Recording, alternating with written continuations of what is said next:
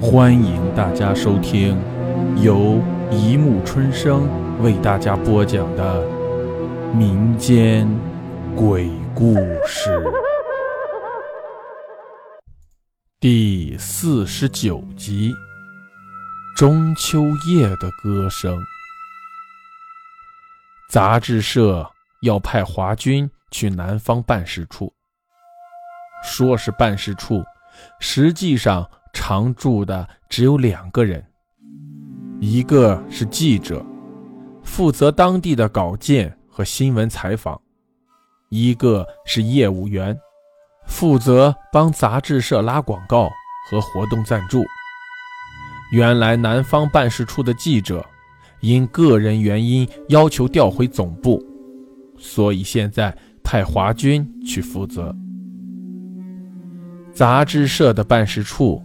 也是华军的宿舍，不过宿舍里只有华军一个人。负责广告业务的小李是本市人，他住在自己家里。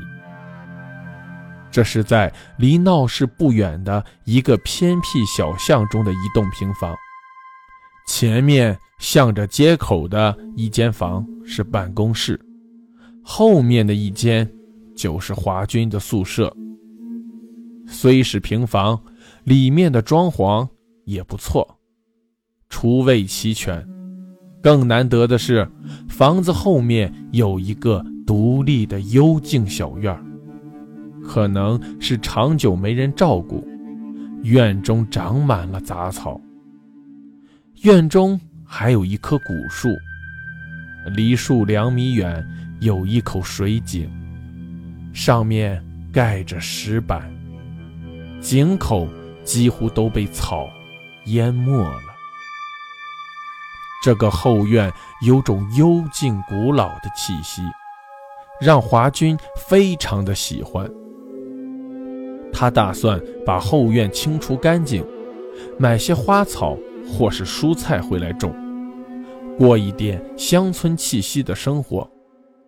这一直都是生活在都市繁忙里的华军所向往的。华军请了两个工人回来，清除了后院的杂草，然后在房前铺上水泥，并铺了两条水泥的小路。这样一来，树下的那口井就凸出来了。华军叫工人打开盖住水井的石板，走过去向水井里看一看。只见水井的井沿上和井壁上都生满了青苔，但是水井里还有水，水面离井沿也不过四五米的样子。水在井里看起来是幽幽的深绿色，挺干净，还有点清凉的气息。有个工人系根长绳在桶把上。在井里打了一桶水，桶里打上来的水非常干净。那个工人用水洗洗手脚，直嚷嚷说凉快。华军立刻就喜欢上了这口井，他叫工人也在水井的四周铺上水泥，以后种花就可以用井里的水了。小李看着收拾干干净净的小院儿。笑着说：“华军是懂得享受的人。”一个多月过去了，华军真的买了好多花种在后院里，这使得后院有了生气。华军不忙的时候，就在小院里种花、看书，或是写他的小说。有时候要交的稿件完不成的时候，华军就坐在后院里找灵感。来收房租的房东见后院收拾得干净，他也很高兴。他看见那口水井里居然有了那么好的井水，感到奇怪。他对华军说：“听家里的老人传说，这口井，哎，怕有上千年了。我爷爷说，他刚记事时，这井上就盖着这石板。这房原来是一个官宦的府邸。”我们家祖上有人做生意发了达，买下这一片房。房东说着，用手划了一个大圈。哎，这一带原来全是我们家的，后来家道败落了，就都卖了，只剩下这一点儿了。华军有些奇怪，这房子没那么老吧？房东笑了，这房子在我爷爷的爷爷在世的时候就盖了，那时家还没败落呢。那华军又问他：“水井为什么一直保留下来，却又盖上了不用？”房东神秘的笑笑：“不怕告诉你，我还真不知道这水井为什么保留下来。我爷爷他也问过，只是他们家里从来没有人提起这事。偶尔听下人说起这井时，都神神秘秘的，说有些古怪。”房东说完了，才觉得自己好像太多嘴，有点不妥。他笑着问华军：“你不怕吧？”华军看着他：“怕什么？你说这口井？”房东嘿嘿笑着告辞了。这之后，华军心里总是有点不安。有一次，他去提水浇花。无意中向井里看了一眼，看完他就转过身去了。想想心里却觉得怪怪的，好像有点什么不妥。有什么不妥呢？他一瞬间呆住了。对，刚才他向井里看了一眼，那一眼，他在井中看到了一个倒影，那是一个脸色苍白的男人。可是。可是，可是那个男人却不是他。华军的身上不由得打了个寒战，但是他却立刻又探头向水井里望去。水井里倒映出了一个脸上略带恐惧的面孔，那不就是他自己吗？华军想，一定是受到了房东说的那些话的影响。很快。秋天来到了，在这期间，华军也没再发现有什么古怪的事情。他再去水井边看倒影，也没有什么不同的。华军想，这世上哪来那么多古怪？无非都是自己吓自己罢了。华军依旧喜欢没事坐在小院中，有些花开了。花香淡淡的，秋风中，小院中有几片早落的叶子。中秋节那一天，小李早早回家团圆去了。办事处只剩下了孤零零的华军。他像往常一样吃饭，上网去瞎转悠了一圈，觉得有点无聊，下了线。去小院里转转。圆圆的月亮发出银白色的光，看了让人有点惆怅。华军索性走进屋里，躺在床上看小说。看着看着，一阵睡意袭来，丢了书就睡着了。半夜醒来的时候。外面明亮的月光照在窗前，华军差点以为是天亮了。再仔细看看，原来是月色。翻翻身，华军睡不着了。他瞪眼看着窗外的月光，心里念着：“一轮秋影转金波，飞尽又重磨。”人倒是清光更多。就在这时，他听到外面传来隐隐的歌声。那旋律是如此的优美，却又淡淡的凄凉。那歌声飘飘渺渺，时有时无。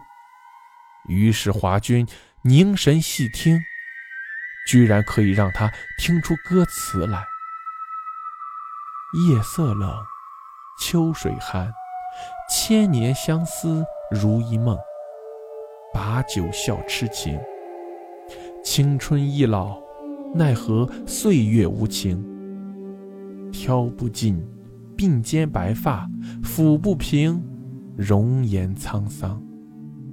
夜色冷，秋水寒，千年寂寞这凄凉，谁与我长共？这首歌不止旋律优美，歌词更是优美凄清，让人涟漪顿生。是什么人在这样的夜晚唱这样的歌呢？莫非是和华君一样的异乡人？歌声又低了下去，华君几乎听不见了。反正也睡不着，华君索性从床上爬起来，向小院里走去。走到小院里，那歌声却低得几乎听不见了。华君一时也没返回屋里，只是站在门口看着天上月亮。皎洁的明月正在头顶，当空洒下的月华如水似雪，所有的一切都被照得很清楚。华君有些痴了。夜色冷，秋水寒。歌声又渐渐响起了。华君再细听，然后他整个人都僵住了似的。那歌声，那飘飘渺渺的歌声，好像是从那孔水井中传出来的。他费力地转过头去再听，他可以确定那歌声就是从井里传来的。他不由自主地向着井边走去，像着了魔似的。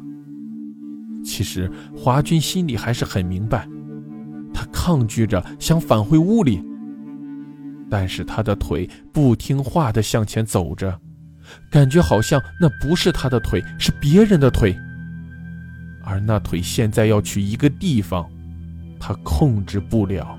走到水井边，华军觉得腿一软，他忙伸手扶住井沿，好让自己不要掉下去。于是，他整个上半身就探出在井上。就这样，他就看见了井里的那个人。说是井里的人，是因为华军看见的并不是自己的倒影，那是一个和华君的样子完全不同的模样。一个人浮在水井边，他怎么能在水井里见到别人的倒影呢？除非水井里真是一个人。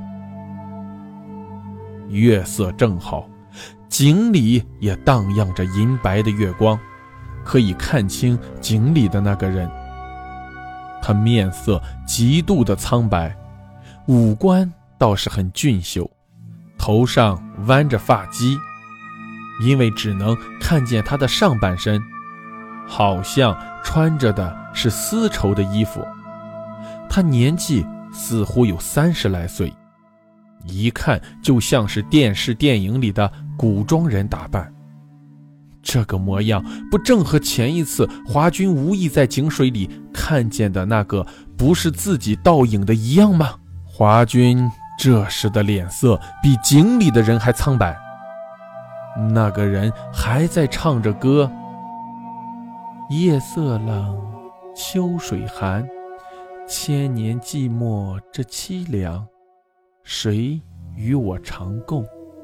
歌声飘飘渺渺的萦绕着华君，华君双腿发软，想走又走不了，想动也无法动一动，只有直直地盯着井里的那个人，那个人也在盯着他，这样形成了一种奇怪的对望。也不知过了多久，井里的那个男人对华军微微一笑，那笑容里充满着邪恶和诱惑。然后，华军看见井里的水向上升了起来，水面就这样平平静静地升上来，连一点涟漪都没有起。随着水面的升高，井水的水面越来越清楚了。那个人也随着水面的升高而升高。这时，华军觉得他刚才错了，井里的那个不能说是人，因为他根本不是实实在在有血有肉的人，他实在只是一个倒影而已。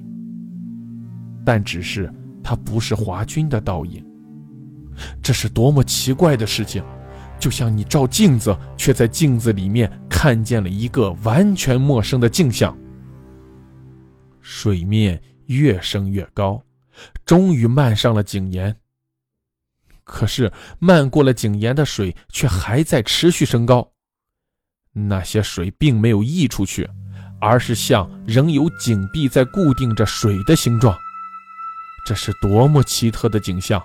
一个人看着一条直径约为一米的淡绿色透明水柱，在没有任何外力的作用下，在没有任何承托物的情况下，在空中速度均匀的上升着。华军已经恐惧到了极点，那水柱浸透了华军的手臂，华军可以清楚地看见自己的手臂在那水柱中。随着水柱的上升，水面上的那个奇怪倒影已经几乎和华军面贴着面了，却仍没有停下。一瞬间，水柱终于浸住了华军的脸。那种感觉像是在潜水，他还可以看见外面的地。极快的一下，华军觉得一阵窒息，眼前一黑。再睁开眼时，水柱正在急速地落下去，一刹那间已经落回到了平时的位置上了。华军再看看水里，那个脸色苍白的家伙，不正是自己吗？华军猛地一怔，差点摔倒。他已经能动了。刚才的一切好像是一场噩梦。他看看自己的衣服，刚才被水冲过的地方却是干的，一个小水点也没有。他却再也不敢往井里看一眼，转身就踉踉跄跄地向屋里跑去。华军跑进洗手间，他感到自己头昏脑胀，刚才莫不是做了一个奇怪的梦？华军一边安慰自己，一边打开水龙头。把头放在水龙头下冲洗着，冲洗完，他习惯地用手抹了一把脸。手抹在脸上，有种奇怪的感觉在心上。他的手摸着了一张平滑的脸，不是指华军的皮肤光滑，而是，而是脸上是平的。脸上是平的，那鼻子呢？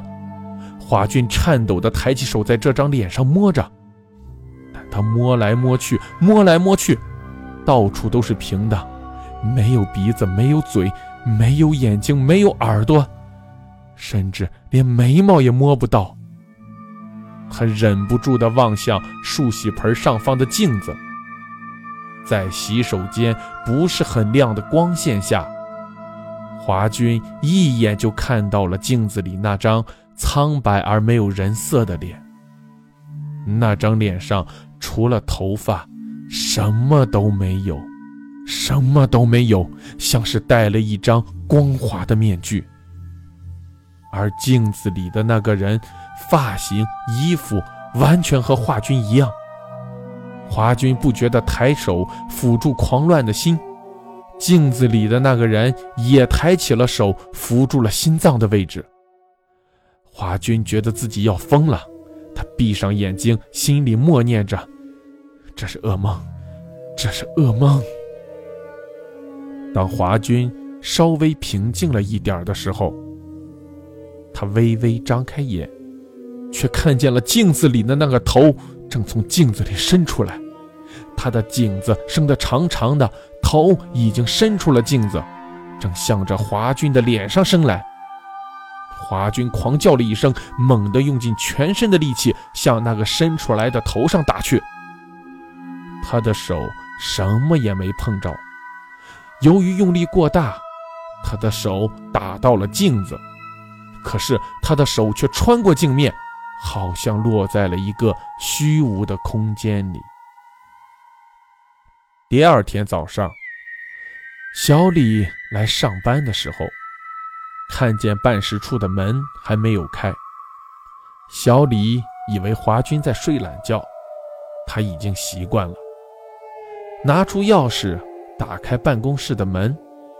小李却呆了，他发现办事处里一片狼藉。除了办公桌还在那里，其他的东西，包括桌子的抽屉，全不见了。地上乱七八糟的掉着纸片、杂志、稿纸、水笔等东西。华军宿舍的门开着，里面同样是一片狼藉。只除了床和写字台，什么都不见了。连床上的被子也没有了。小李的第一个念头是，办事处失窃了。但是华军人呢？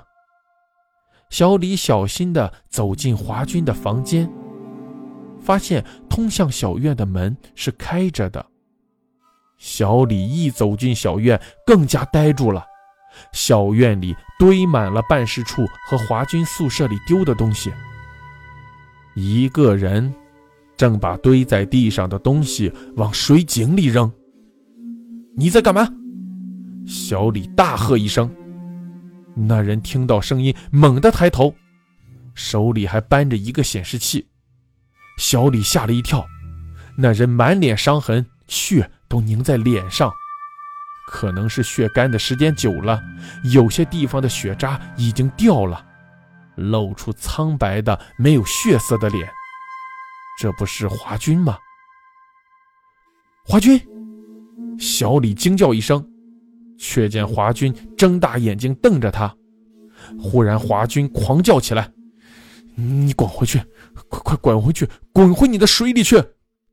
华军边叫着，边把手中的显示器朝小李砸来。显示器没砸到小李。掉在地上，发出了“砰”的巨响。然后小李看见华军向他恶狠狠地扑了过来，小李吓得掉头飞快地跑了出去。从此，华军疯掉了。好了，故事播讲完了，欢迎大家评论、转发、关注，谢谢收听。